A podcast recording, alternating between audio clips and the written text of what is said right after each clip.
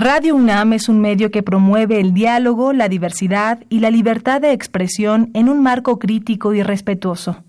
Los comentarios expresados a lo largo de su programación reflejan la opinión de quien los emite, mas no de la radiodifusora.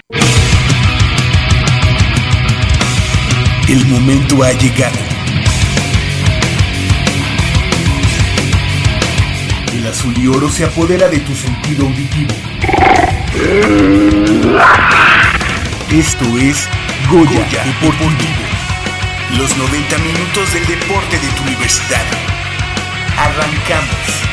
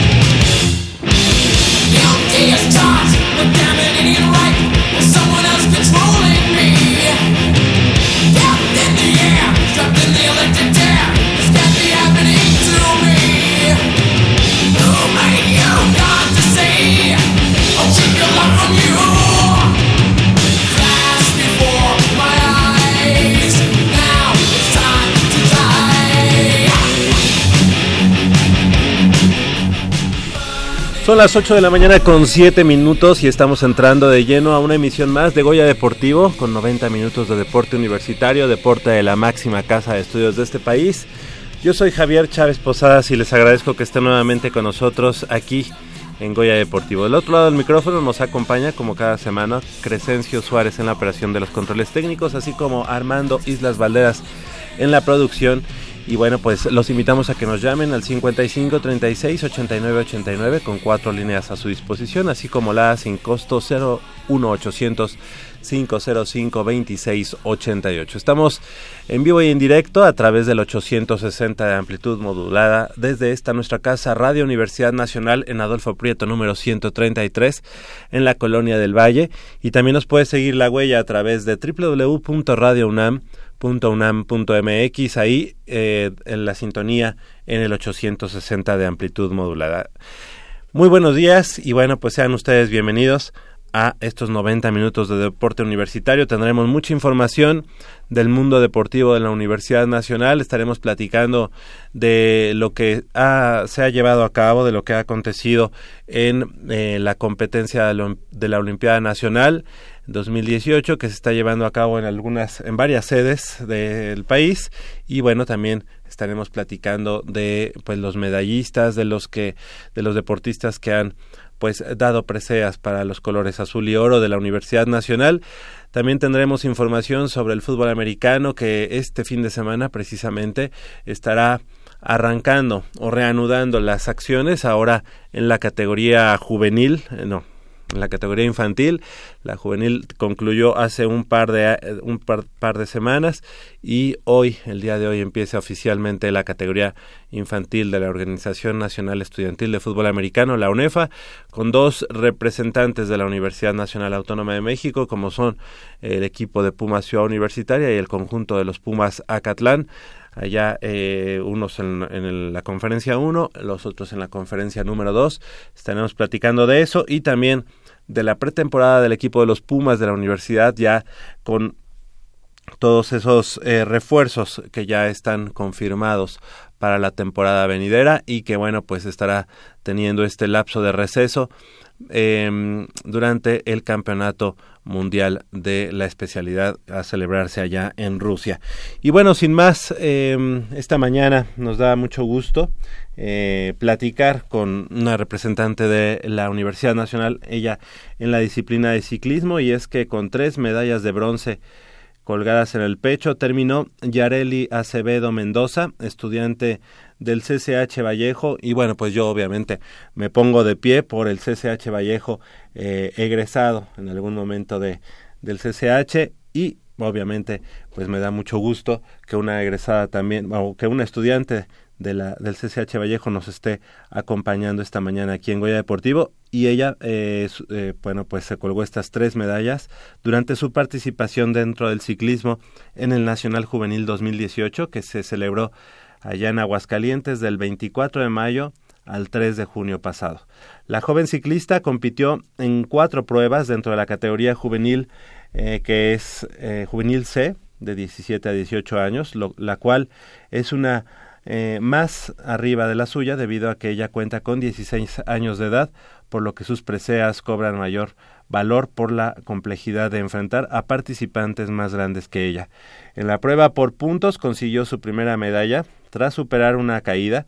Eh, Yareli recuperó posiciones y se quedó eh, con el tercer lugar por detrás de las competidoras de Nuevo León, Valentina Velasco, así como de Jimena Meneses.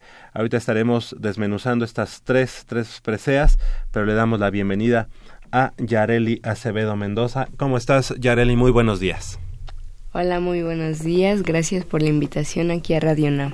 No, al contrario, gracias por estar con nosotros esta mañana y bueno, pues ya platicábamos tres medallas en distintas pruebas y pues seguramente eso reviste una dificultad mayor, ¿no? Hay a lo mejor exponentes del ciclismo que su, su prueba principal pues es a lo mejor eh, una, a lo mejor es otra, pero en tu caso las tres, en las tres estuviste muy bien y pudiste colgarte preseas para, para la universidad. ¿Qué representa para ti, Yareli, esta, esta, este, estos tres logros para ti en lo personal y que le das pues ese, ese fulgor precisamente a los colores eh, azul y oro de la Universidad Nacional.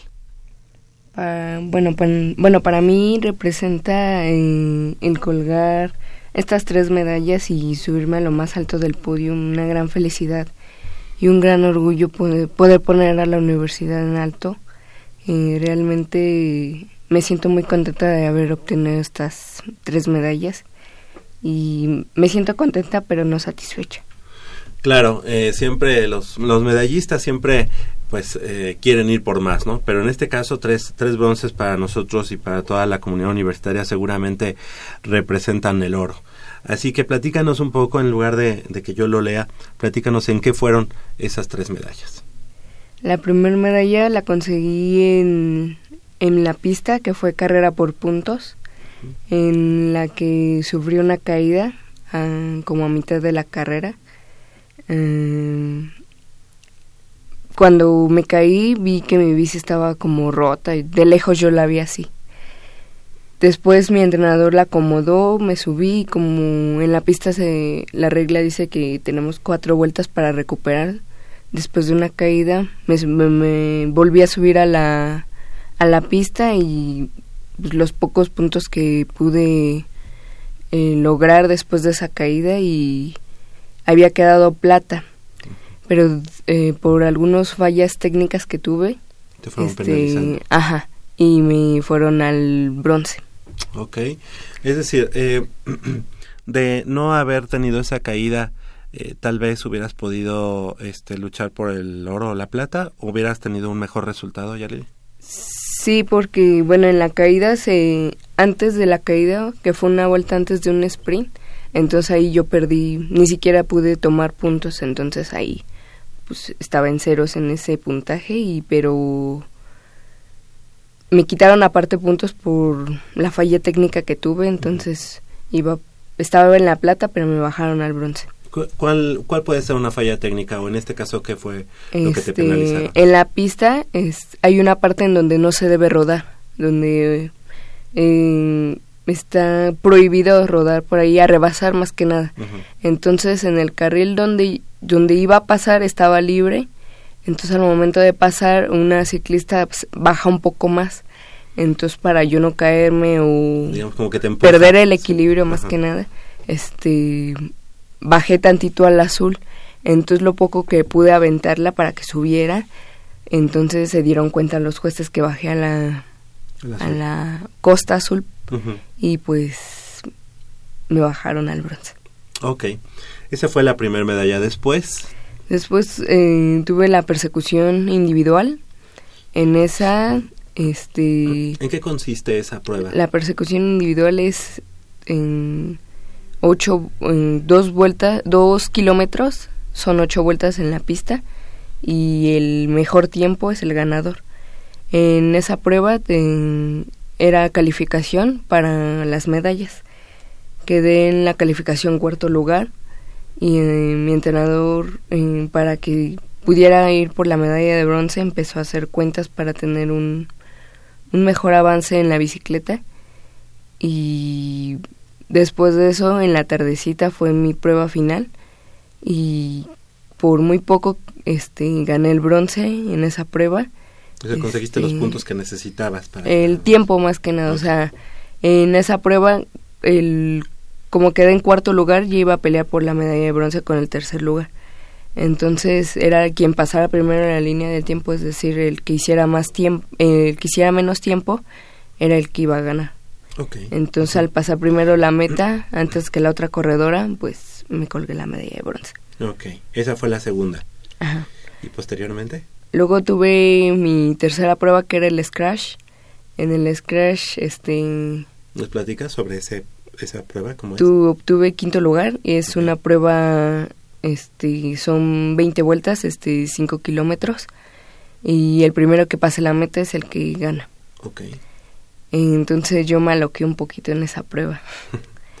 este y no me acomodó. ibas en mejor lugar o No, es que me sentía muy confiada y ah, y entonces al faltar dos vueltas este no me acomodé bien para el sprint entonces estaba como estaba en sexto, en sexto lugar y para esa prueba hay que acomodarse en primero o segundo para para que antes de la línea final pueda rebasar entonces al posicionarme en la en la sexta posición solo pude rebasar un lugar y fue en quinto lugar Ok, y, y bueno, ¿cómo, ¿cómo es que tú inicias eh, dentro del ciclismo? ¿Por qué? ¿Desde cuándo? Este, yo inicié eh, a los cinco años en, en, el ciclismo, fui a una carrera infantil ciclista y bueno, vi a los niños correr y fue cuando acá mi papá presente este, me, me dijo que si quería participar en este deporte y pues yo le dije que sí. Entonces mi primera carrera fue allí en el Estado de México. Y bueno, sufrí, una caída. Mi primera caída. Y, de, y de ahí pues logré primer lugar. Entonces... Gracias, Entonces en esa carrera fue la primera en que, en que sabía que podía dar más. Y aunque me caí, pues logré levantarme y conseguir el primer lugar. Después de eso, pues, este, yo siempre he representado a, a los Pumas antes de que yo, de que yo ingresara a la UNAM. Este, yo siempre he leído a los Pumas, entonces cuando, este, en el equipo, en el equipo infantil era Pumitas, entonces iba a los campeonatos nacionales representando a Pumitas. Correcto y de ahí ingresé al juvenil, me dijeron que podía participar en pista. Entonces en el velódromo Agustín Melgar, pues empecé a, entrenar para la pista. Desde los cinco años. Cinco años. O sea, llevas 11 años este, haciendo ciclismo. ¿Verdad? Le, le, damos la bienvenida a tu señor padre. Eh, si, se, si te puedes presentar. Okay. Eh, buen, buen día para todos los que nos están escuchando. Soy Juan Carlos Acevedo, papá de Yareli Acevedo. Ok, bienvenido. Eh, ¿cómo, ¿cómo, fue que, mm, que, que, la, que la llevaste a, a, ciclismo? ¿Alguien en la familia practica ciclismo o fue algo fortuito?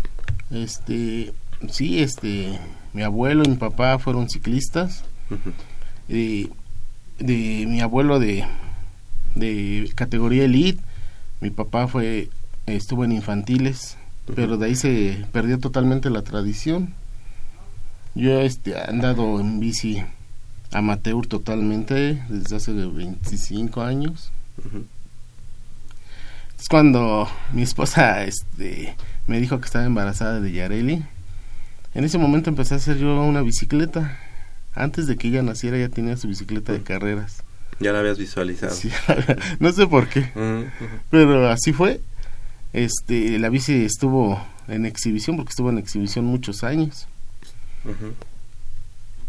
Ya cuando este hubo una invitación cerca de, de tu pobre casa para una carrera de infantiles, la llevé a mis dos hijas, les gustó y me dicen que pues, querían participar y estaba la bicicleta disponible, eh, así sin entrenar y todo, fuimos a la siguiente semana a una competencia en el Estado de México y pues tuvo una caída, pero aún así se levantó y la ganó en su primera carrera.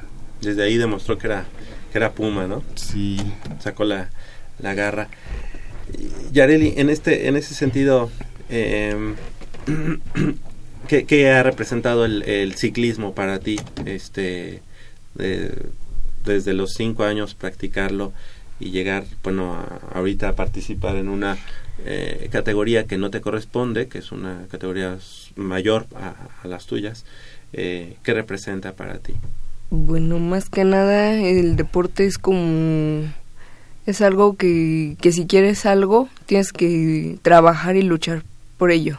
Entonces lo tomo como como un ejemplo para que en la vida cotidiana si quiero algo voy a luchar y trabajar por ello. Entonces eso ha representado para mí. Correcto. Dices, eh, tú, tú le ibas a los Pumas, le vas a los Pumas.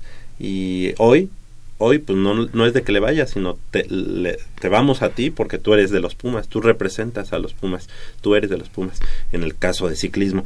Eh, ¿qué, qué, qué ha sido para ti también el hecho de ya no ser, ser solamente pumitas o seguidora de Pumas o representativo de Pumas, sino ya también estudiante con número de cuenta de la universidad?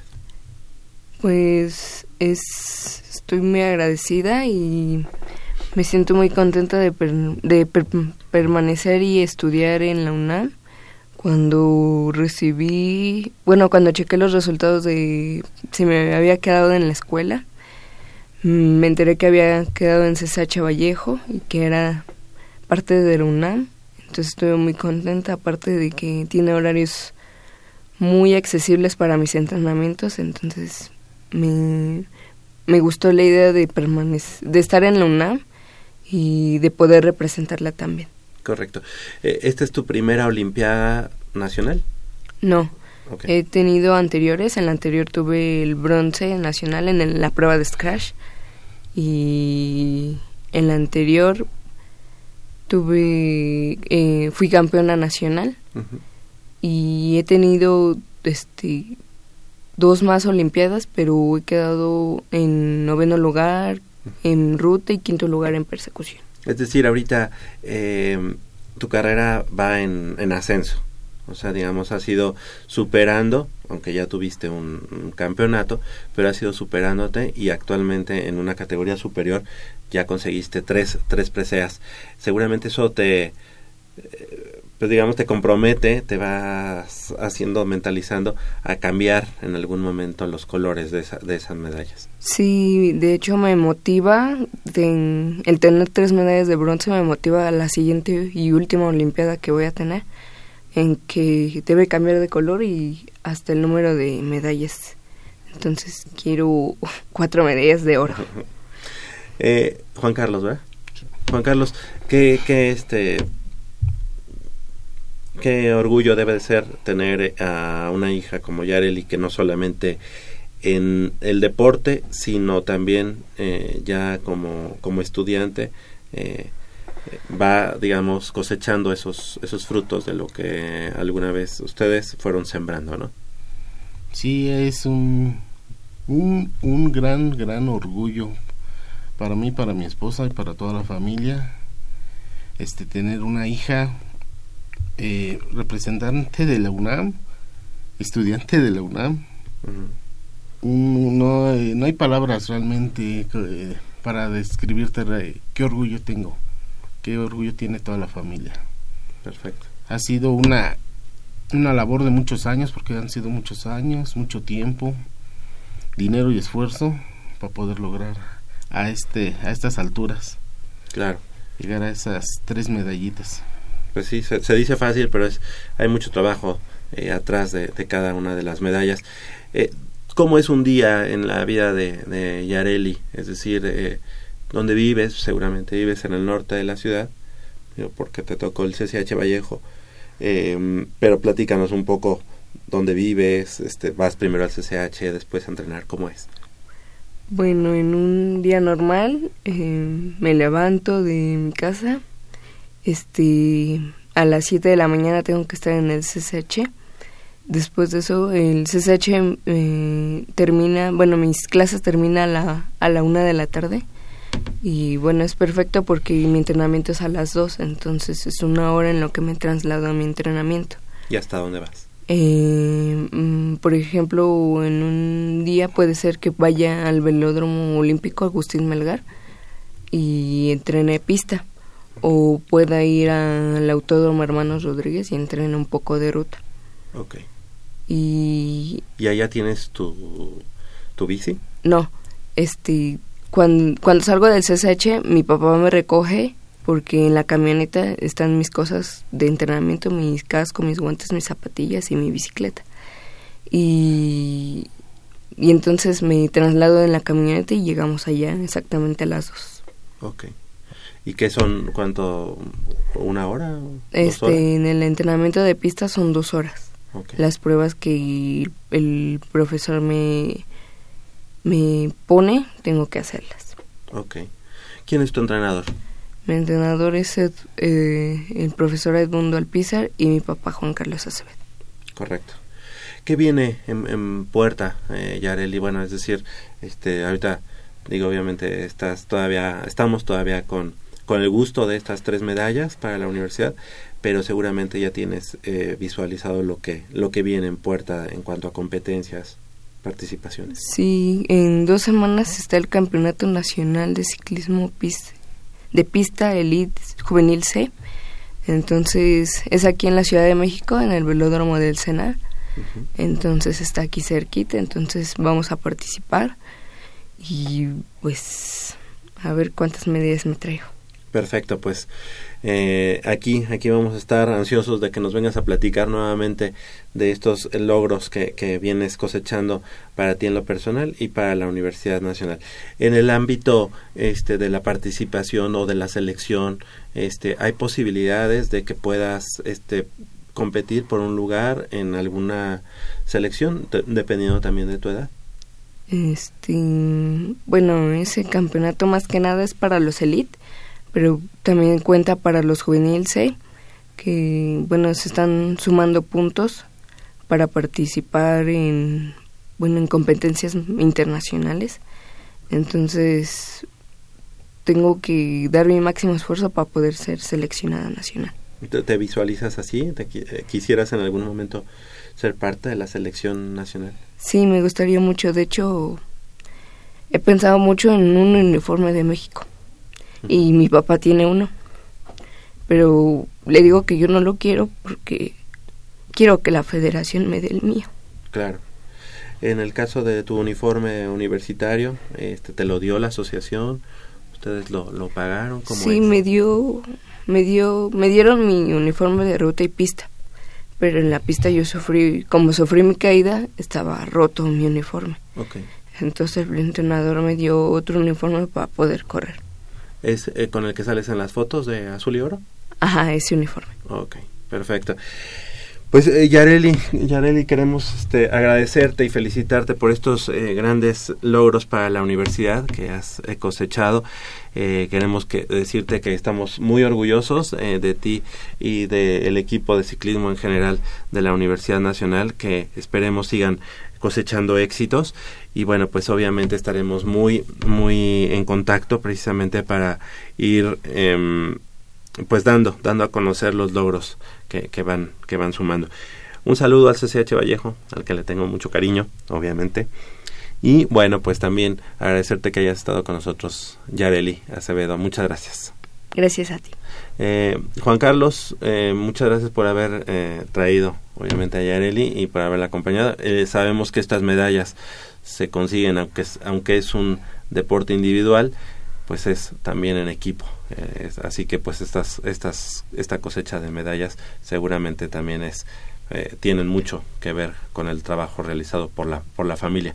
También a su hermana que también no sé si sigue en el ciclismo, en qué en qué equipo está. No, eh, mi, hija también este es parte de la universidad, nomás que ella todavía cursa la secundaria. Okay. Ahorita va, va a hacer el examen exactamente en 20 días, igual para ver si entra en el CCH. Ah, bueno. Ahí, ojalá esté, estudie y estudie para que sea otra puma. ¿Ella cómo se llama? Dayana Acevedo. Ok, le mandamos un saludo también a Dayana, a tu mamá, Yareli, y bueno, pues obviamente gracias, gracias eh, por haber estado con nosotros esta mañana, que sigan los éxitos y bueno, felicidades, Yareli Acevedo, parte del equipo de ciclismo de la universidad y medallista, triple medallista para los colores azul y oro. Son las 8 de la mañana con 31, 31 minutos. Vamos a hacer una breve pausa aquí en Goya Deportivo y regresamos con mucha más información del mundo deportivo de la Universidad Nacional.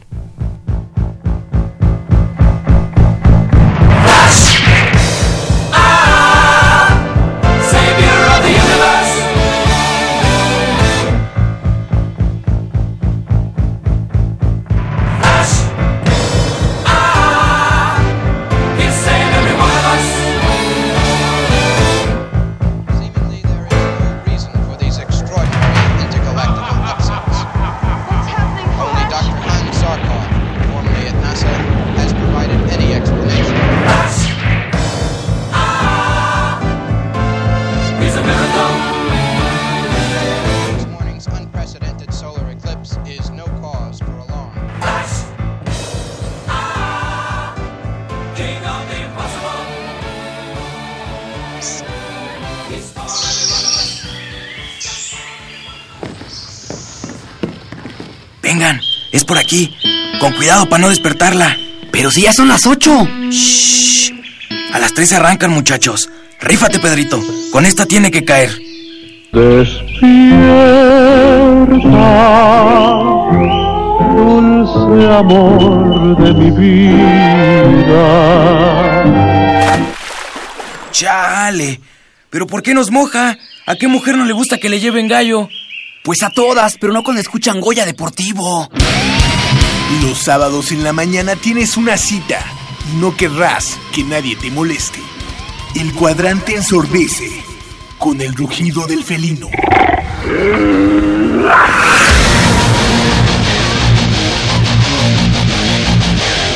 El deporte también se practica con los oídos.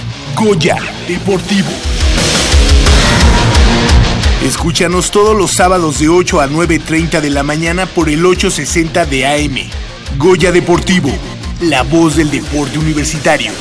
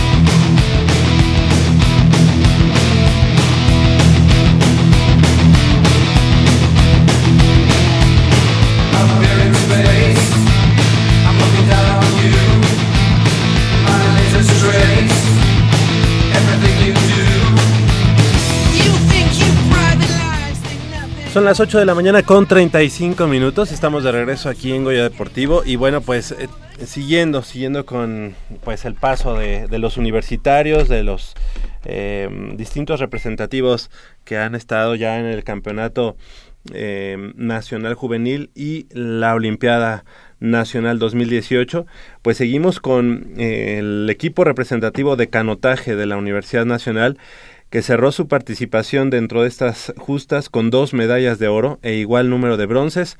Competencias celebradas en la pista María Guadalupe González Romero en el municipio de Villa Victoria en el Estado de México que se realizó del, del primero al 4 de junio pasados y bueno pues eh, destacada fue la actuación de Gustavo Eslava Rosas integrante de la Asociación de Canotaje de la UNAM al proclamarse doble campeón de la Olimpiada Nacional pues en las pruebas de eh, C1, canoa 1 a 1000 metros y 5000 metros. Se llevó la medalla de oro en la distancia de un kilómetro. El Puma dominó de principio a fin la prueba al cronometrar 4.19.50 y eh, por lo que respecta al Nacional Juvenil, Lucero Mendoza Calixto, alumna de la Facultad de Psicología, se colgó medalla de bronce en la prueba de C1 500 metros, categoría 18-21 años, con un tiempo de 2.46 42. Pero qué mejor, qué mejor que sean ellos quienes nos platiquen, porque además Gustavo también estuvo eh, en otras competencias. ¿Qué, más, qué, mejor que ellos que nos platiquen y darles la bienvenida aquí a Goya Deportivo. Lucero Mendoza, muy buenos días, estudiante de la Facultad de Psicología. ¿Cómo estás? Hola, buenos días, muy bien. Bienvenida, bienvenida a Goya Deportivo. Y también Gustavo Eslava, muy buenos días. Buenos días. Pues antes que nada, eh, felicidades, felicidades por las preseas que, que sumaron para la Universidad Nacional. Y primero las damas. Lucero, Lucero, ¿cómo, cómo, cómo te fue? ¿Cómo eh, sentiste esta prueba? Eh, digo, ¿fue una medalla de bronce? Sí. Una medalla de bronce. Eh, platícanos un poco de esta prueba. Debe ser una prueba muy rápida, ¿no? Pues sí, en dos minutos y medio tienes que demostrar todo lo que entrenaste y pues la verdad es que me costó mucho trabajo porque había olas y yo tengo poco tiempo remando esa especialidad y bueno, pues tengo tuve ventajas sobre la otra chica, pero pues sí, fue difícil por el Claro. oleaje, era otra pista. ¿Desde cuándo en el canotaje? En el canotaje, En general. desde hace ocho años. Ocho años. ¿Y cuál es tu especialidad más en el canotaje o, o por qué me por qué comentas que, que esta esta prueba de 500 metros es es digamos nueva para ti entre comillas nueva? Porque yo remaba kayak Ok. y ahora remo canoa. Ok. Y pareciera que es como un deporte totalmente diferente. Sí, claro. O sea, ejercitas partes del cuerpo diferente, la resistencia es diferente. En kayak vas pues- sentada y en canoa vas hincada. Exactamente. Y me costó mucho trabajo la transición de... Claro. Pero bueno, la verdad es que he tenido muy buenos resultados en poco tiempo. Claro. ¿Quién es tu entrenador? Lucero? Ah, Juan Carlos Robalo y Arturo Ferrer. Los dos se están ahí. Bueno, o sea, entre los dos se van como turnando y nos ayudan. Perfecto. En tu caso, Gustavo, Gustavo Slava, eh, platícanos un poco de esta, eh, de la prueba en la que fuiste doble campeón. Es decir, eres bicampeón. En el 2017 fuiste campeón y ahora 2018 también. No, de hecho en el 2017 sacamos medalla de plata. Ah, ok, perfecto. Entonces en esta te colgaste dos medallas. Sí. Correcto. Platícanos entonces de cada una de ellas. No, pues fue de mil y cinco mil metros. Y sí, como dice mi compañera, o sea, en esos... O sea, en todo... Siempre entrenas esas distancias para hacer una en específico y hacerla perfecta, ¿no? Que salga bien las marcas, bien los tiempos. Y pues sí, estuvo muy... Pues muy pesada, igual por diferente pista. No sabíamos bien el clima, las olas. Pero bueno, creo que también para eso se entrena. Y bueno, creo que los resultados fueron los esperados. para Claro. los entrenadores y yo. Se dice fácil dos medallas de, de oro, pero pues obviamente en este caso, en lo que estamos hablando, son las primeras dos medallas de oro para la Universidad Nacional eh, en, todo, en todo el certamen. Pues entonces, pues eso es, eh, debe ser eh, motivo de orgullo para ti, para toda la asociación de, de canotaje y seguramente hay mucho trabajo previo. ¿Desde cuándo practicando el Sí, canotaje? claro. Hace ya seis años. Seis años. Seis años ya practicando. Y hace, bueno, el año anterior, como te digo, sacamos medalla de plata. Y bueno, siempre se pelea por el oro, ¿no? Claro. Y esta ocasión igual mis entrenadores y yo dijimos, no, pues esta Olimpiada tiene que ser la de nosotros. Perfecto. Y era de, pues que fletarte día y mañana y tarde entrenamientos y estar con los compañeros y así. Ujú. Y creo que, bueno, toda esa formación, toda esa, mm, ¿cómo te digo? Ese entrenamiento, ajá, ese sacrificio que se tiene que hacer como, pues, no sé, pararte con dolores físicos, irte a la escuela igual cansado físicamente, o sea, no estar al 100, ah, no es cierto. Sí, claro. Pero bueno, al final de cuentas creo que es lo que vale y creo que estoy muy satisfecho con los resultados, igual gracias a mis entrenadores que Seguro. estuvieron conmigo. ¿Por qué, ¿Por qué canotaje? Y eso se los pregunto a ambos. ¿Por qué, ¿Por qué canotaje? ¿Qué vieron en él? ¿O había alguien en la familia que ya había hecho canotaje? ¿Quién dice yo? Pues yo primero. Sí. Pues yo llegué ahí por suerte. Me invitaron una vez y dije, pues vamos a probar y por salud. Ajá. O sea, la verdad es que, bueno, ya después, pues uno se queda, ¿no? Pero es que es un deporte muy bonito. O sea, es un deporte, en primera es completo. Te ejercitas todo, tienes resistencia y aunque sea solamente para por hobby, es de alto rendimiento. Lo Sí, mejor sí. es que entrenes diario. Y bueno, también, o sea, como dice mi compañero, la convivencia entre nosotros es increíble. A veces uno ya no quiere ir a entrenar, pero por estar con nuestros compañeros uno va. Entonces, ¿por qué canotaje? Porque yo creo que es una... se vuelve parte de tu vida y es súper padre. Haces ejercicio, estás saludable, tienes buen físico. Mm, también pues puedes competir y ganar medallas. Eso no, pues no cualquiera lo puede hacer. Y es como una segunda familia. Es súper padre. Claro. Gustavo. Yo pues por un, por un compañero de mi papá que ya lo practicaba y entré en un curso de verano y ya de ya... Pero igual como dice mi compañera, la convivencia con tus amigos es como cuando vas a la escuela, ¿no? De que no vas y vas por los amigos. Claro. Pero exacto. claro, ya, o sea, ya lo tomas más en serio, ya de que, bueno, por ejemplo, ahorita que van por las medallas, vamos a tal competencia, igual con los amigos que estás decaído, te levantan acá al 100, te ponen las pilas. Correcto. Y bueno, creo que vas, vas aún con más entusiasmo a los entrenamientos que yendo tal vez solo, ¿no? Yendo así sin compañeros.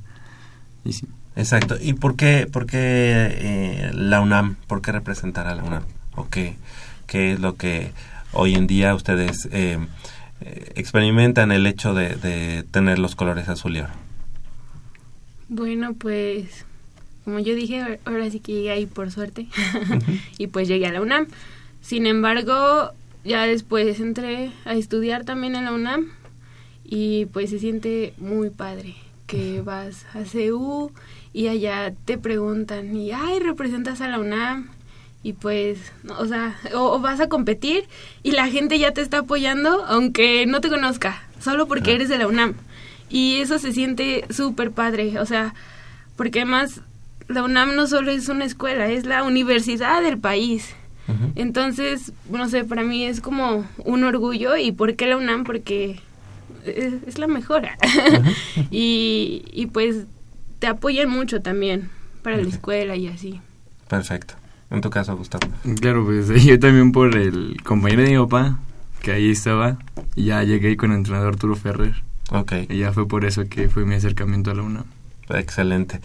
Eh, ¿Qué es lo que viene en puerta para, para ustedes? ¿Qué, qué competencias tienen ahora eh, ya visualizadas en los próximos meses, semanas? Mm, pues en los próximos meses, ah, para mí sería una toma de tiempo para poder pertenecer a la selección nacional, bueno, a la preselección, Ok. y así hacer todo el entrenamiento hasta el otro año. Ok, perfecto. ¿Y en tu caso, Gustavo? Pues bueno, de hecho ahí mismo en la Olimpiada del el día 5, el martes, fue un selectivo para el Campeonato Panamericano en Nueva Escocia, Canadá. Y bueno, igual los, igual los resultados fueron los esperados. Y en septiembre, eh, de 13 al 16, mm, la preparación va a ser para esa competencia en específico. Correcto. Tú, digamos, este, ya tienes el boleto o, digamos, para ir Ajá. a, Sí, a sí, Nueva sí. Escocia. Ok, ahí pues representar no solamente a la UNAM, sino representar Ah, a México, México. ¿no? Eso debe ser este motivo también de orgullo. Sí, claro. Perfecto. Pues eh, queremos agradecerles que hayan estado esta mañana con nosotros, felicitarlos y obviamente pues nos interesaba mucho eh, seguir la pista de, de todos los atletas universitarios. Sabemos que eh, luego hacen mucho, o sea, sacrifican muchas cosas eh, para, para representar dignamente los colores azul y oro. Eh, el simple hecho de entrenar, pues obviamente en la pista de canotaje, de ramo y canotaje Virgilio Uribe, que pues también está hasta Xochimilco. ¿Ustedes dónde viven? ¿Cerca? ahí sí mismo, ahí Xochimilco. Debe, debe ser como que gente que viva muy cerca, ¿no? Porque a lo mejor son trayectos muy largos, eh, pero también a lo mejor en el equipo hay quien, quien, quien los hace, ¿no? Sí. ¿Verdad? Esos, ese tipo de sacrificios son, son importantes, son, son fuertes. Pues queremos agradecerles que hayan estado esta mañana con nosotros, felicitarlos y obviamente pues eh, que se quedan abiertos estos micrófonos de Goya Deportivo para que ustedes nos vengan a platicar cómo les sigue yendo este, representando y portando los colores azul y oro de la, de la Universidad Nacional. Lucero Mendoza, muchas gracias por haber estado esta mañana con nosotros. ¿Algo que quieras agregar? Mm, no, pues gracias a ustedes por invitarnos. Y, y bueno, a mí me gustaría invitar Claro. a los chavos a que se acerquen a ver este deporte porque es súper padre y casi nadie lo conoce. O piensan que es como, no sé, a veces me dicen que sí es como caro o difícil, pero no. Yo los invito a que se acerquen y pues también a que representen a la UNAM, ¿no? Claro. ¿En qué horarios entrenan? Ay, es que sí entrenamos mucho. En la mañana, am, como de 8 a 11. Ok. Bueno, el entrenamiento es a las, empieza a las 8 y más o menos termina a las 11. Entonces tú estudias en la tarde. Sí, y en las tardes es de 4 a 7. Ok. Y los sábados es en... Eso es de lunes a viernes. Y los sábados es de 9 a 11, 12. Ok, ahorita que ya tuvieron su competencia, hoy no van a entrenar. Pues tuvimos de descanso del martes para Casi una semana. hasta mañana y ya regresamos el lunes. El lunes ya reinician como si, Sí, como, como, si nada. Ok.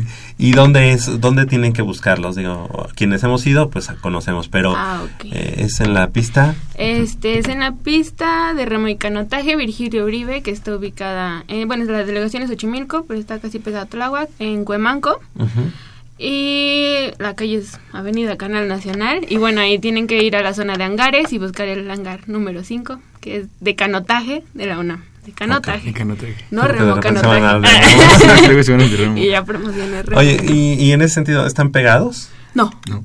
No, el de remo me parece que es como de los primeros. 12 o algo así. Ah, ok. Y el de la UNAM es el 5. Ok, eh, digamos, pero están en la misma zona. Ah, sí. O sea, y ahí hay hangares tanto para canotaje como para remo. Sí. Ok, entonces en el- ustedes en el Hangar hangar cinco. 5 Sí. de canotaje de la Universidad Nacional. Preguntar por quién, quién es el entrenador Por- oficial o el que está más tiempo ahí. Lo que pasa es que como, es que de verdad, eh, bueno, eso me gusta ahora, que están muy sincronizados los entrenadores y si no está uno está el otro. Entonces, en específico, generalmente Juan Carlos Robalo está en la mañana y Arturo Ferrer en la tarde. Sin embargo, pues pueden, al- a cualquiera de los dos está alguno. Perfecto. Pues ahí está. Esa es la casa de los, de los Pumas de canotaje, el hangar número 5 de la pista Virgilio Uribe allá en Cuemanco. Gracias, Gustavo Eslava. ¿Algo que quieras agregar? Pues personalmente gracias a la universidad por, por proporcionarme el equipo y el, por darme pues permiso de estar en sus instalaciones. Y Bueno, tú la representas, así Sí, que también, no, tienes pues, el permiso. también gracias por eso. Y también gracias a, mi a toda mi familia, que Claro. es, bueno, por ejemplo, viajes como este que se me presentan, creo que sin ellos yo no podría ir. Gracias a ellos ponen el, pues el, El recurso. el recurso para yo poder asistir. Y pues gracias a toda mi familia, todos mis amigos también, todos mis amigos que son parte fundamental para mí, a mi familia, mis tíos, mis abuelos, mis padres, mis hermanos, a todos, a mi novia también. Claro, todos. Y todos, y pues gracias a la universidad y a toda mi familia. Muy claro que sí. Pues ahí está las palabras de Lucero Mendoza y de Gustavo Eslava, eh, integrantes del equipo representativo de canotaje de la UNAM y quienes se colgaron eh, medallas, tanto de oro como de bronce, en, en, esta Olimpiada Nacional y Campeonato Nacional Juvenil 2018. Muchas gracias, chicos, que sigan los éxitos y aquí en Goya Deportivo seguimos con los micrófonos abiertos para que nos vengan a platicar de esos logros. Gracias. Muchas gracias. 8 de la mañana con 51 minutos. Vamos a hacer una breve pausa aquí en Goya Deportivo y regresamos con mucha más información del mundo deportivo de la Universidad Nacional.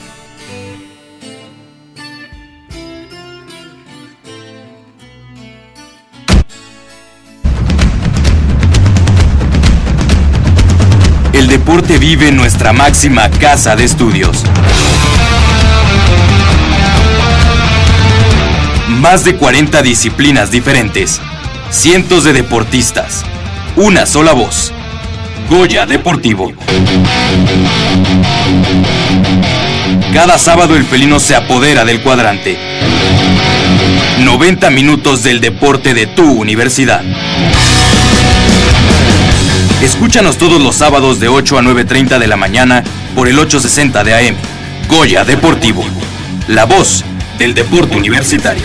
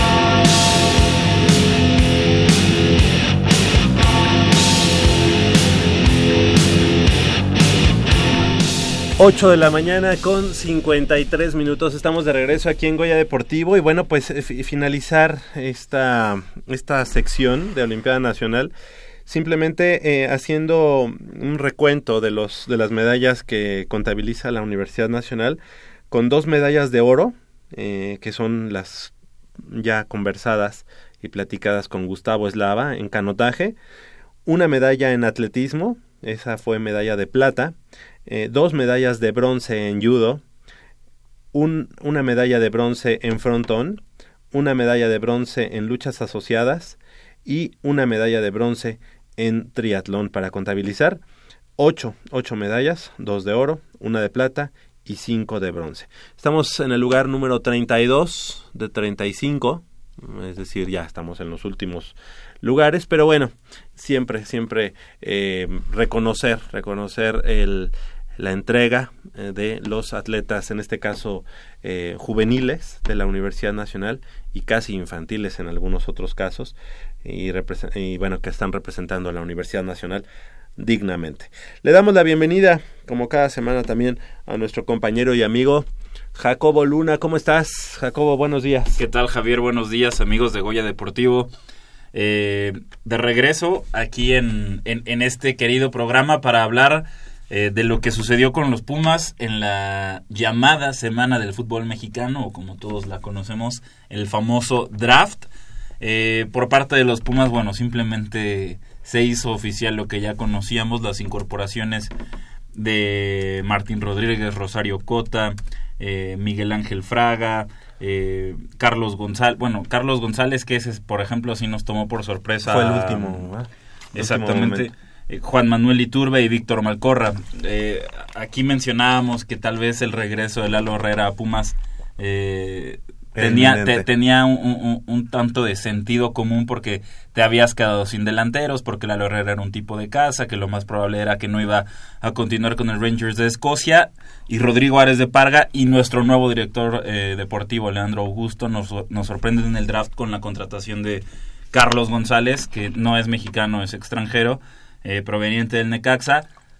Incluso así no creo que sea él tu carta fuerte para suplir a Nicolás, a Nicolás Castillo. Y también ha- hay rumores de que Pumas está eh, tras un delantero que milita en el extranjero y que por lo menos será ese referente de área que necesitas o, o que será el reemplazante de Nicolás Castillo como tal.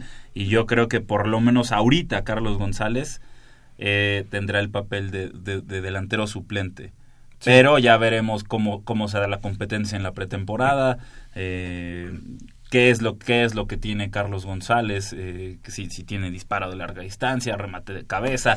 En fin, eh, es algo que veremos conforme avance la, la pretemporada, conforme veamos a Pumas en sus partidos amistosos, pero creo que pasa lo mismo, lo mismo cada seis meses, ¿no? O sea, hay muchas incorporaciones, decimos Pumas ilusiona y al final termina siendo Sí, no, ajá, no terminas por creerle, ¿no? Creerle a, a- a, mm, en este caso, a Ares de Parga, porque la, la, pues la experiencia nos, nos dice que sus contrataciones no del todo, no porque sean varias o no porque sean muchas, ni porque sean muy costosas, este, digo costosas entre comillas, para, para Pumas, digamos, eh, nos, nos va a dar una, una temporada diferente. Pero él sí se atrevió a decir que en esta ocasión Pumas sí está para que la afición le exija. Yo creo que eso es un papel en el que siempre Pumas, o sea, la afición de Pumas siempre le va a exigir a Pumas como lo, como lo que es. Un equipo grande del, del fútbol nacional, el equipo más grande para muchos de nosotros, obviamente, el equipo más grande es Pumas, por lo que representa, por lo que es eh, Pumas de la universidad. Sin embargo, em, creo que en el papel, si nos vamos al papel nada más y a, digamos, los blasones que tiene cada uno de los, de los jugadores que, que contrató Pumas, sí da para ilusionarse. Que la experiencia te Sí. diga que no, mejor no te ilusiones mucho, pues es otra cosa, ¿no? Sí, y lo hicimos hace un año con, con Joffre Guerrón, que decíamos, bueno, todo el mundo se merece una segunda o hasta una tercera oportunidad, y Néstor Calderón, que venía de ser campeón, eh, Mauro Formica, y lamentablemente no, no, Nada no- no rindió los frutos que, que, que se- que se habían esperado. Y ahora lo, lo que tú dices, eh, vemos a un Rodrigo Ares de Parga como siempre, eh, haciendo su show, acaparando la atención, robando reflectores con, con estas declaraciones eh, un tanto, pues sí, protagonistas, airadas, no, no, sé cómo, cómo calificarlas, pero pero dando su show, diciendo, no, es que ustedes no creen en el futbolista mexicano y que sus preguntas y por qué siempre hacen menos al futbolista mexicano. Y, y con esto que dices, ¿no? Eh, Pumas vendió a Nicolás Castillo y a Jesús Gallardo y ese, y ese mismo dinero lo estamos reinvirtiendo en el equipo y ahora sí la afición le tiene que, exi- que exigir al equipo. Pues sí, pues, discúlpeme presidente de Pumas, pero a Pumas se le exige cada seis meses.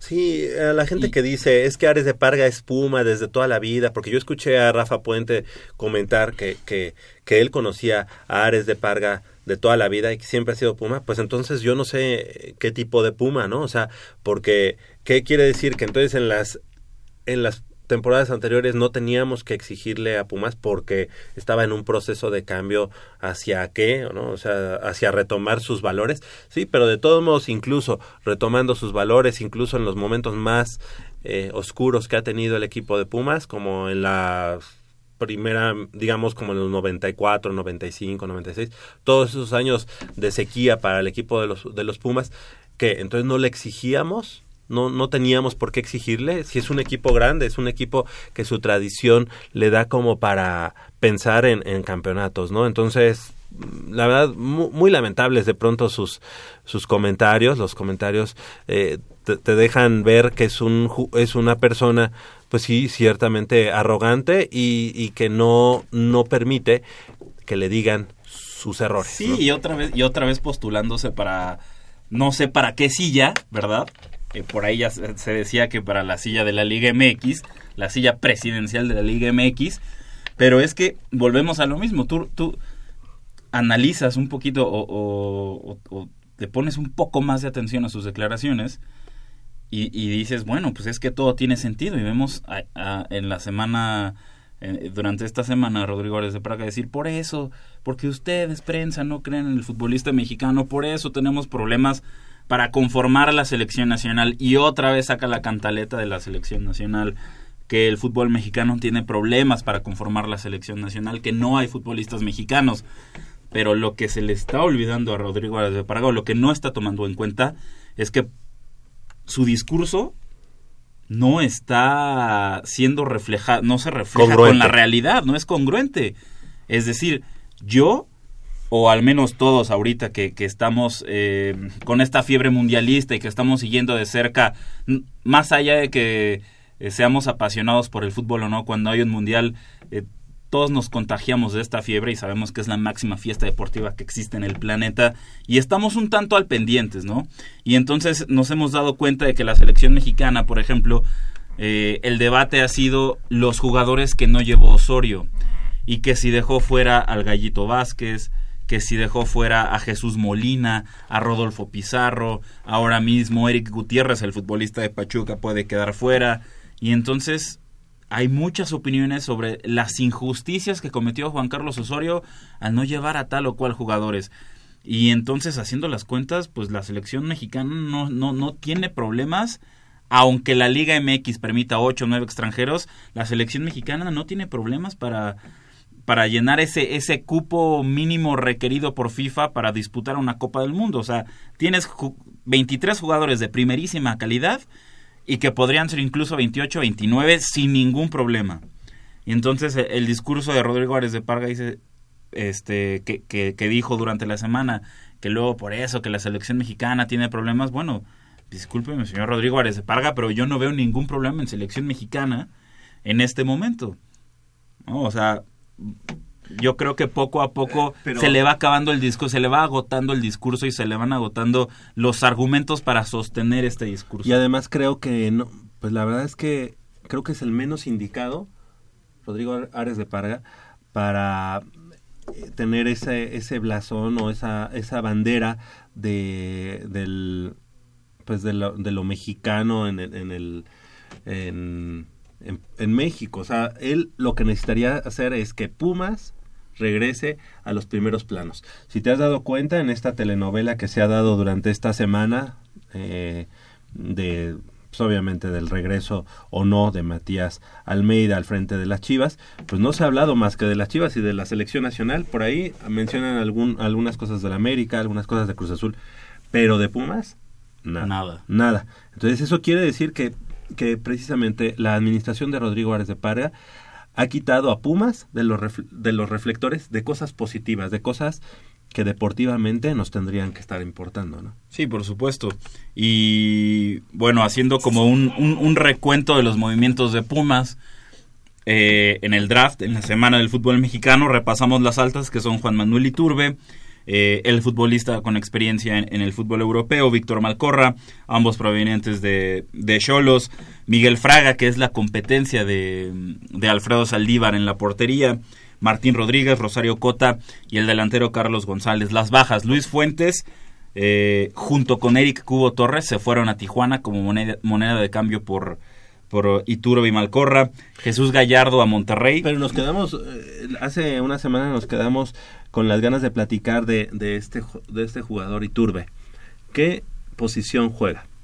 Iturbe, Iturbe este, ocuparía más una posición como, como extremo, más pegado a la banda, un tipo con desequilibrio, eh, que sí tiene gol, eh, que es goleador, pero que, que también tiene, tiene gambeta, tiene regate, que puede iniciar pegado a la banda, que tiene desequilibrio, eh, desborda, llega a línea de fondo, mete servicios. Sea, en el lugar de Gallardo. Yo creo que, por ejemplo, en el lugar de, Gallardo, Víctor Malcorra, que sería, por ejemplo, el, el- el reemplazo de un Mauro Formica, un tipo que, que- que bien te puede jugar como 10, como ese armador, como ese enlace entre el medio campo y los delanteros. o también pegado a la banda. Eh, Carlos González, eh, que es ahí tu delantero, pero, pero volvemos a lo mismo, partiendo de la, idea de que Juan Manuel Iturbe eh, ocupe un lugar por la banda y Víctor Macorra un, un, lugar en el centro un tanto retrasado del centro delantero, valga la redundancia, sigue, sigue faltando ese, e, ese lugar para el referente de área, para, para tu futbolista que va a reemplazar a, Nicolás Castillo. Pero va, va, a seguir Matías Alustiza.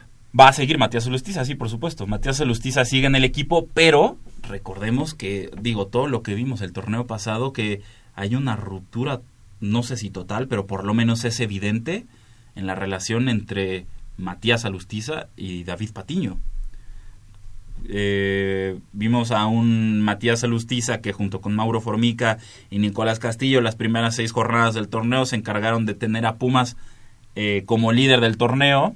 Viene la decisión de Patiño de, de, sentar a Alustiza o, o, minuto 60 y lo saca cuando era el mejor hombre de universidad. Y entonces eso empezó a generar un poco de fricciones y ya para el, para, para el cierre del campeonato veías a un Matías Alustiza que salía de cambio y ni siquiera iba y, le daba el, saludo, ya, ya ni siquiera por compromiso el saludo con su técnico, eh, ni se dirigían la palabra, ni, ni se veían. Eh, para mí, o al menos para, para, para la gente que, estaba ahí en el estadio, era, era, era palpable una ruptura en la relación entre técnico y futbolista. Entonces, ve, vamos a ver si Matías Alustiza sigue manteniendo eh, su, su, calidad de, atacante titular en Pumas, o si por la llegada de, Juan Manuel Iturbe, Víctor Malcorra, Matías Alustiza empieza a ocupar un, un, rol de suplente, de, futbolista que, que, va a ingresar a los, eh, faltando 30, 20 minutos para, para que termine el partido y que te pueda dar algo más o que pueda ser ese hombre que te, que te cambie el resultado del partido. También hay que tomar en cuenta que Matías Alustiza no es ningún jovencito ya tiene, si, no me equivoco, tiene unos 33 años Matías Alustiza y, y tal vez es, es por ahí. Si te parece, vamos a escuchar, son tres minutos de, de esta cápsula que preparó eh, nuestro buen amigo Emiliano Alvarado, él, pues, el jefe de prensa de, del Club Universidad Nacional y que pues tenemos obviamente el orgullo de saber y de decir que inició aquí en Goya Deportivo y que nos da mucho gusto que ahora sea parte del equipo de prensa, fundamental jefe de prensa del Club Universidad Nacional. Vamos a, escuchar porque ahí es ahí nos, nos platica precisamente de estos de estas incursiones bajo la lupa del Club Universidad Nacional y ahorita nosotros damos nuestro punto de vista. Hace la apertura 2018 será un torneo de resurgimiento pero sobre todo de obtención de resultados. Los refuerzos deberán atacar el diagnóstico que hicimos del torneo pasado en algunos puntos tácticos. En los individuales, necesitamos más jugadores que anoten, mejorar el desequilibrio en medio campo, la línea de volantes y delanteros dando como resultado un equipo con vocación ofensiva. Con este análisis se decidieron las siguientes contrataciones. Víctor Malcorra, mediocampista zurdo de gran personalidad y juego agresivo, de envidiable técnica individual, con gran disparo de media distancia y bueno en el uno contra uno. Es un futbolista con gran control y creación de juego. Se involucra en las tareas defensivas y es un jugador plurifuncional. Su calidad no está en duda. La salida de su anterior club obedeció únicamente a los planes del director técnico.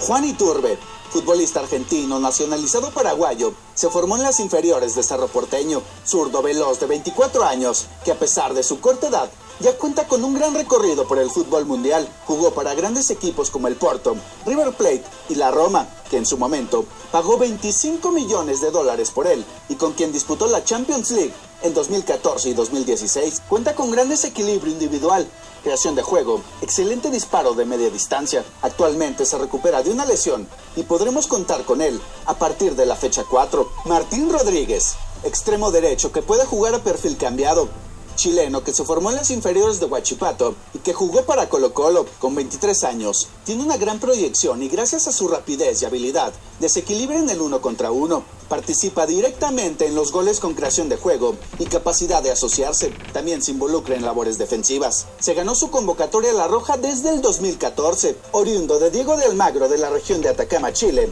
Martín Rodríguez llega a préstamo para probar sus capacidades e integración, previo a que el club realice una inversión definitiva. Miguel Ángel Fraga, Portero con amplio recorrido en el fútbol mexicano, lo que le permite tener una buena lectura de juego. Tiene una gran potencia de piernas y buen juego de pies. Calidad en el juego aéreo para salir a cortar centros y una excelente seguridad de manos, con grandes reflejos y una habilidad de achique en el mano a mano. Llega para crear una competencia interna en la portería. Rosario Cota, joven mexicano que juega como lateral y que tiene un gran potencial por la banda izquierda. Con 22 años, es un chico que ha sido seleccionado nacional en categorías inferiores. Debutó en el fútbol mexicano con Cruz Azul y desde entonces se le nota un gran futuro. Llega para crear competencia en la lateral izquierda y al mismo tiempo nos dará la oportunidad de que nuestro jugador de la sub-20, Jerónimo Rodríguez, madure. Carlos González, centro delantero de gran talla, excelente técnica individual, olfato goleador, estupendo golpeo de balón y contundente en el juego aéreo. Paraguayo de nacimiento, pero formado futbolísticamente en Chile. Llegó a México para jugar con Necaxa y en dos torneos ha marcado 13 goles. A sus 25 años, es un futbolista de una gran proyección. Oriundo de Villarrica, Paraguay, Carlos González es nuevo refuerzo de Pumas. Es así como conformamos una plantilla para esta apertura 2018 que servirá para darle oportunidad a jóvenes futbolistas, consolidar a otros, clasificar a la liguilla y una vez dentro, buscar el objetivo más grande, que es pelear por el título. Para Bueno, Pumas, el apertura Pues 2000 ahí está. Por ahí, pues las, las palabras, obviamente, oficiales de- del Club Universidad. Ajá. Que no por, no por ello, este, digo, falta a la verdad. Ahora, el, el chiste es que se puedan acoplar a Pumas, que pues el director técnico también tenga opción de, de, de contar con ellos. Ya escuchábamos que a Iturbe lo vamos a tener a partir de la fecha número 4, me parece. Entonces, ese tipo de cosas, pues también este van, o sea, no vamos a ver al Pumas completo en la, en la jornada número 1, ¿no?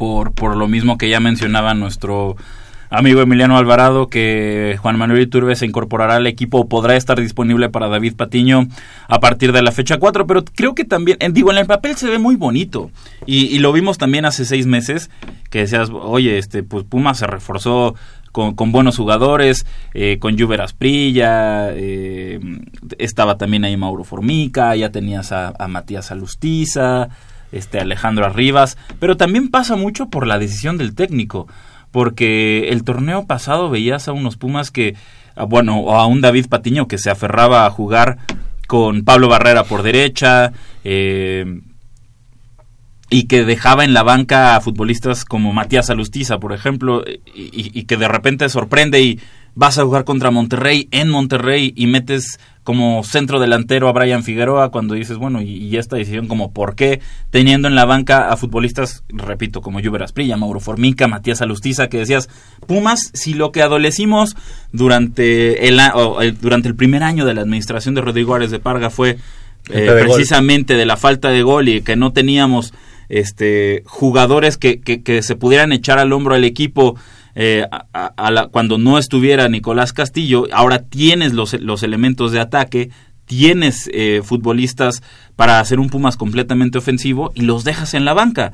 Entonces creo que, en, este semestre o de cara a la apertura 2018 podríamos estar en la misma situación. Claro, se ve muy bonito y Víctor Malcorre y, y, e Iturbe y González, pero también depende mucho por eh, por las decisiones de David Patiño. de que porque, los pongan a jugar. Y de que lo- claro, de que los ponga a jugar David Patiño. O sea, depende enteramente del técnico. Porque sabemos que Pablo Barrera va a seguir en la institución. Y que Pablo Barrera, por su jerarquía, porque ha sido seleccionado nacional, porque, Le dieron el gafete de porque le capitán. dieron el gafete de capitán, pues sabemos que Pablo, eh, Pablo Barrera va a seguir siendo titular por la banda derecha. Y sabemos que por lo menos este no sé, Matías Alustiza va a ser titular, entonces vas a decir, bueno, Pablo Barrera es titular y ahí tienes también a Alan Acosta, este, entonces, ¿qué pasa?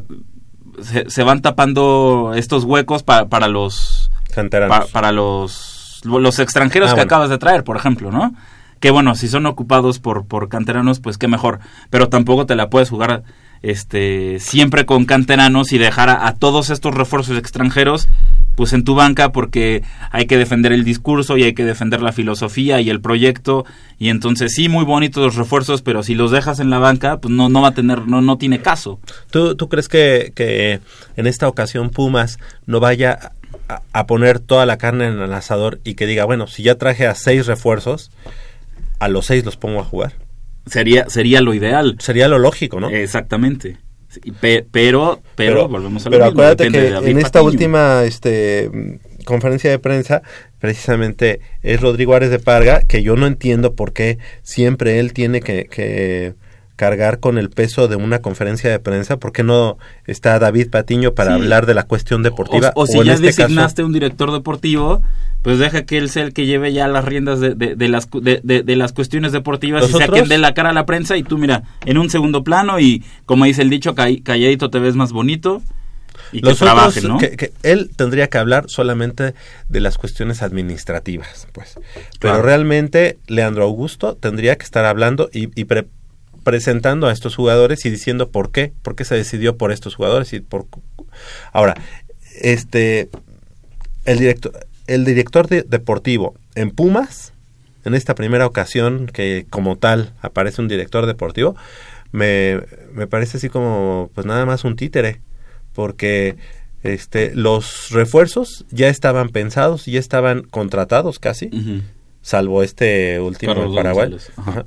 Pero ya estaban cuando después nombraron a, a Leandro Augusto entonces pues Leandro ya yo creo que nada más lo pusieron ahí como para de parapeto de que pues tenga un puesto en el en el Club Universidad Nacional porque había estado en todo menos en esto exacto y, y el que da la conferencia de prensa otra vez es de Parga. es Ares de Parga y a, a un lado David Patiño con esa con ese este pues bajo perfil al igual que que, que, que Leandro que Augusto. Y, y aquí precisamente por- porque en la, durante, durante la semana se habló mucho, bueno, eh, estos protagonistas, que si David Patiño, Rodrigo Ares de Parga, eh, Leandro Augusto, sí hablaron, obviamente en más medida Rodrigo Ares de Parga, hablaron con los medios de comunicación. Y una cosa que decía David Patiño y que me llamó demasiado la atención fue que, que dice, eh, dijo que, mm, que Pumas, eh, que algo que lo caracteriza y, que busca implementar en los refuerzos es, es que, que- que estos Pumas que jueguen con garra y que jueguen con, con ese algo más que caracteriza a, Universidad. Pero creo que es hora de, de dejar ya at- atrás el discurso de, de Pumas y la rojo y la garra. Es decir, el fútbol no se gana nada más, valga la redundancia, con ganas, con echarle ganas y porque, ay, sí, le metí todo el esfuerzo y, y con garra. Pues eso ya no te alcanza. Es decir, qui- ¿quieres ganar partidos? Necesitas calidad, necesitas ser mejor que el rival que tienes enfrente. Necesitas ser mejor que un Tigres, que un Monterrey, que un América, que un Cruz Azul, que ahora sí le apostó por todo con, con Ricardo Peláez. Necesitas ser mejor que el mismo León, el mismo Pachuca, que, sí, que seguirán presentando planteles competitivos. No te alcanza ya nada más con ganas y- y con producto de gallina y con arrojo y garra y... Paremos ya ese discurso, por favor, porque parece que, que, que, que esto, esto mismo es, es de lo que se contamina a la afición y entonces empieza a, hacer este, eh, este, este discurso tan repetitivo y cansado de no, que Pumas, esos sí son mis Pumas porque perdieron pero jugaron con todo y no dieron una bola por perdida. Yo cambiaría precisamente ese arrojo, esas ganas, por futbolistas de mejor calidad. Entonces, también hay, hay, hay que tener en cuenta eso. Ahorita se gana en el fútbol mexicano con los mejores futbolistas. Es más, yo creo que eh, la apuesta de Pumas para esta temporada que viene tendría que ser olvidarse, no, no olvidarse del discurso que han manejado sobre eh, las fuerzas básicas, pero sí olvidarse, por lo menos en este momento, de que sean tantos canteranos los que van a entrar al, al terreno de juego. Yo creo que eso va a mediano plazo, o sea, ahorita que, que si la tercera división fue campeón y que si la sub-17 bica- eh, su- subcampeón eso, eso va a mediano, largo plazo, o sea, cosa de tres años, ¿no? Cuando tengamos ya jugadores que van nutriendo al primer equipo, pero de una calidad como la que comentas, una calidad diferente. Vimos, y esto me da pausa, me da pauta a que podamos platicar también de la salida de este jugador, ¿no? De José Carlos Van Rankin, que la verdad, la verdad, Pumas hasta suerte tiene en ese sentido, ¿no? O sea, se lo se lo da a un equipo como Guadalajara, que está en este momento yo creo que más desesperado que Pumas. No, el, el que suerte tuvo creo que fue José Carlos Van Rankin, porque... No, no, por eso, pero ¿qué? ¿A Pumas no le, no le pagan nada de ese traspaso? José Carlos Van Rankin terminó contrato Ah, eh, con Pumas, pero lo increíble es que José Carlos Van Rankin llega a préstamo con Chivas.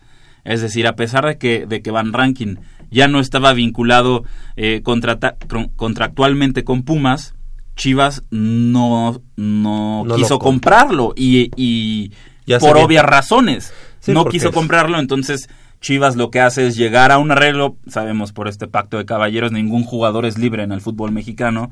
Entonces, Chivas llega a un acuerdo con Pumas y José Carlos Van Rankin se va a préstamo a Guadalajara. Y yo creo que 70% y me estoy quedando muy corto de la afición de Pumas celebró como una victoria eh, o como una contratación la venta de José Carlos Van Rankin a, a Chivas porque hay, hay que ser sinceros José Carlos Van Rankin no tiene material para ser futbolista de primera división. No estoy diciendo que no deba ser futbolista profesional. Lo puede ser en, en la división de ascenso, en la segunda división, en la tercera división, adelante. No creo que tenga herramientas para ser futbolista de primera división y creo que nos lo ha dejado claro durante su debut, eh, desde su debut en 2012, creo, debutó en 2012, es 2018 y, se, y, y- y seguíamos esperando que, que José Algo, Carlos Van Rankin algo.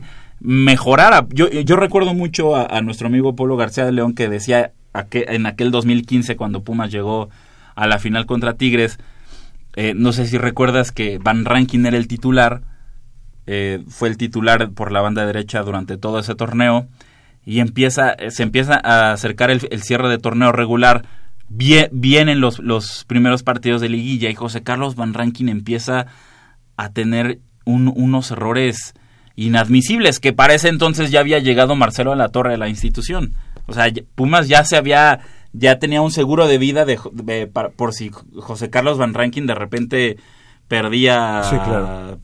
se perdía completamente, entonces ya tenías ahí a Marcelo a la torre. Y entonces recuerdo a, a, a, a Polo García de León que después de los varios errores de José Carlos Van Rankin decía, no, que este chavito que, que necesita mejorar en esto y necesita aprender a defender. Pero espérame, ahí en ese entonces José Carlos Van Rankin ya era un futbolista de 22, 23 años, ya era un futbolista completamente formado y ya no iba a aprender nada más. Eh, o sea, así, así es como juega y, y se acabó. Y esto, y esto fue lo que formaste. O sea, ya, ya no hay para más. Y lo dejó claro otros tres años de 2015 a 2018 que eso es, eh, o sea, es lo que hay en José Carlos Van Rankin, un tipo que tal vez te puede dar proyección ofensiva por la banda, pero que defensivamente no te aporta en nada, pero literalmente en nada. Y entonces mucha afición decía, no, ya veremos cuando, cuando José Carlos Van Rankin le rompa en Chivas y, y nos estemos arrepintiendo de haberlo dejado ir. Pues discúlpenme, pero desde su debut en Pumas con el primer equipo hasta la fecha, no dio indicios de ser este jugador que pueda sobresalir o destacar en el fútbol mexicano y no, y no tengo ningún argumento para creer que en Chivas va a ser mejor futbolista José Carlos Van Rankin. Seamos sinceros. Ahora, traen a este jugador eh, Fraga, es el, El portero. el portero. No va a ser titular. Va a competir y yo, y yo esperaría... O sea, que mala- si la co- malamente no va a ser titular. Malamente no va a ser titular. Yo esperaría que si realmente quieren competencia y no nada más a- hacerle como, ay, sí, ya le trajimos competencia al- a Alfredo Saldívar. Yo esperaría que si realmente quiere- de los quiere- argumentos. quieren que se pongan las pilas, que se pongan las pilas Alfredo Saldívar y reforzar la portería, yo esperaría que durante por lo menos esas primeras cuatro jornadas se alternen uno y uno. Y a partir del quinto partido, ya con dos exámenes, ya con, do- con 180 minutos de evaluación para cada portero, David Patiño pueda tomar pueda tomar este Una decisión. una decisión y es de- y si en esos 180 minutos Miguel Ángel, eh, Miguel Fraga le ganó completamente a Alfredo Saldívar bueno que Alfredo Saldívar se ponga las pilas y en los partidos de Copa MX demuestre Que está que, para titular. que está para ser titula- el portero titular de, de Pumas Y yo creo que Pumas en esta ocasión creo que sí le va a tener que apostar también a la Copa, ¿no? o sea, no dejar eh, la copa así como algo secundario. Creo que Pumas necesita ahorita festejar algo. Bueno, esta administración fallida, digamos, en cuestión de resultados, tendría que decir algo, ¿no? Un argumento de, de por qué está aquí Ares de Parga, ¿no? No nada más en la creación de, de espacios este, para, para las fuerzas básicas. Eh, yo creo que después de escuchar esta, esta gran presentación de los refuerzos por parte de Emiliano Alvarado, eh, que obviamente es el discurso oficial del Club Universidad, pues te dice todo, ¿no? Este jugador Fraga tiene una mejor salida que es una de las de, los talones de Aquiles. Bueno, el talón de Aquiles que tiene este Saldívar, uno de ellos, ¿no? porque tiene varias varias cosas a mejorar. Y incluye reflejos, potencia de piernas, eh, sí, pero o sea, juego de pies, digo, no no sé, es, que, Alfredo Saldívar y yo repito, tú tú lo ves y ves como cómo, ataja y, literalmente ves que un costal de papa, papas vuela. O sea, no tiene esa naturalidad que, distingue a un portero. Por ejemplo, Chivas, hablando ahorita de Chivas y José Carlos Van Rankin, Chivas fue, fue un equipo que se dio cuenta de ello con uno de sus canteranos, José Antonio Rodríguez, que se retira Osvaldo Sánchez, vendiste a Alfredo Talavera y o quien queda, José Antonio Rodríguez. Le diste a José Antonio Rodríguez la oportunidad de ser el portero titular de Chivas y te diste cuenta que José Antonio Rodríguez, a pesar de que tú lo formaste y que tú, tú le diste las herramientas para convertirse en, futbolista profesional, no era un elemento que, eh, que pudiera este o que estuviera a la altura de ser el portero titular de un equipo de un equipo como Guadalajara. Lo prestaste y, lo dejaste ir y le dijiste sabes qué pues, haz tu carrera en otro lado aquí no te necesitamos y Chivas trajo a Rodolfo Cota que ahora es portero de León entonces Chivas lo entendió perfectamente. Con este portero no va a llegar a ningún lado. Le tengo que dar salida y tengo que, reforzarme en esa posición. Pumas no lo quiere entender, o tal vez lo entiende, pero no quiere actuar por, por la cuestión del proyecto de cantera. Y como es mi canterano, y como, y como sostuve a Picolín tantos años. Además, hay que recordar que este chico Saldívar tiene toda la vida en Pumas. Es decir, él, él inició en Pumas desde Pumitas, o sea eh, ha, tenido una trayectoria. Pero, pero eso, pero eso, pero, pero a ver, eso, eso te da derecho para ser titular, aunque, tu nivel de juego no lo, no lo justifique. Es que, es que ese, ese, es ese es el problema de Pumas. Es incongruente. O sea, porque, porque, porque te hiciste en Pumitas y llevas toda tu vida en la institución, eso ya automáticamente te da derecho o te, te, te hace acreedor a una beca para ser titular en el primer equipo de Pumas. Eso es lo que estamos entendiendo mal. Eso es, eso es lo que Pumas está entendiendo mal. O sea, no porque formaste al futbolista y te costó no sé cuántos millones de pesos, tengas el derecho o, el futbolista tenga el derecho de enquistarse en el primer equipo aun cuando su juego o su nivel de juego no lo justifique. Yo creo que ahora Pumas tiene la oportunidad de, de apostar por todo, todo esto que trajo y decir, bueno, ya quise apostar por mi cantera y la cantera ahorita todavía no está para dar dividendos, ¿no? Eh, digo resultados. Voy a ir con esto, que es lo que contraté, en lo que mi cantera me da. Y entonces apostar con esas incursiones de extranjeros de calidad, entre comillas, porque todavía no lo vemos en Pumas, con algunos canteranos de calidad, ¿no? Los que, los que se puedan rescatar, los que pueda haber a este momento. Y este, esta temporada es básica, es, es fundamental para, para darle a Pumas ese respiro, esa, ese regreso a los primeros planos. No sé si no sé si estos jugadores den para ello, pero bueno, se habla mucho de que este jugador Iturbe que lo compró la Roma por no sé cuántos millones eh, y que era así como el fichaje bomba de la, de la Roma y hoy está en Pumas, creo que pues, da da para pensar que, que hay, hay con qué hacerlo. Y, y, si Juan Manuel Iturbe resulta ser un Brian Ravelo, no hay que mantenerlo como titular solo por decir, ah, es que la Roma lo compró en 25 millones de dólares, como justificaba Rodrigo Ares de Parga, eh, mantener a, a, Brian Ravelo en el equipo titular o por lo menos tenerlo en el plantel, porque decía Rodrigo Ares de Parga, yo recuerdo perfectamente que dijo en la mesa la última palabra y en Fox Sports, no, no, no, es que Brian Ravelo lo descubrió Monchi, el del Sevilla. Y, entonces, y, y, y, le dijeron, bueno, pero que lo haya descubierto Monchi, el director deportivo del Sevilla, pues no significa que, que, ahorita el tipo te- tenga ese derecho de ser titular. O sea, tú tuviste, ¿qué nos ofreció Brian Ravelo? Nada, no competía y es lo que se decía de él y lo demostró una vez más en Pumas. Brian Ravelo era un tipo que no compite, entonces si Oye. Juan Manuel Iturbe no te funciona, no lo vayas a mantener en el equipo o en el 11 por decir, ah, es que, Y es que fue. hace cuatro años lo compró la Roma por 25 Y se millones fue de euros. Santos a ser No. campeón, ¿eh? Desde sí, la sin- banca. sí, creo que sin jugar un solo minuto. Y Exacto. ahorita ya está en, en Lobos. En Lobos WAP. Si lo rescata por ahí este Memo Vázquez. Paco Digo, Palencia. Paco Valencia, exactamente. Nuestro gran. Que es, por lo mismo de los promotores. Nada Sí, más, seguramente. Son las 9 de la mañana con 30 minutos. Estamos llegando al final de esta emisión. De la otra, del otro lado del micrófono nos acompañó Crescencio Suárez en la operación de los controles técnicos, así como Armando Islas Valderas en la producción. Y de este lado del micrófono nos despedimos. Jacobo Luna, muchas gracias. Muchas gracias y pendientes a partir de este momento de cómo le vaya a la selección nacional en Rusia 2018. Así es, yo soy Javier Chávez Posadas, les agradezco el favor de su atención, no sin antes invitarlos y recordarles que el próximo sábado en punto a las 8 de la mañana tenemos una cita aquí en Goya Deportivo con 90 minutos de deporte universitario, deporte de la máxima casa de estudios. Hasta la próxima.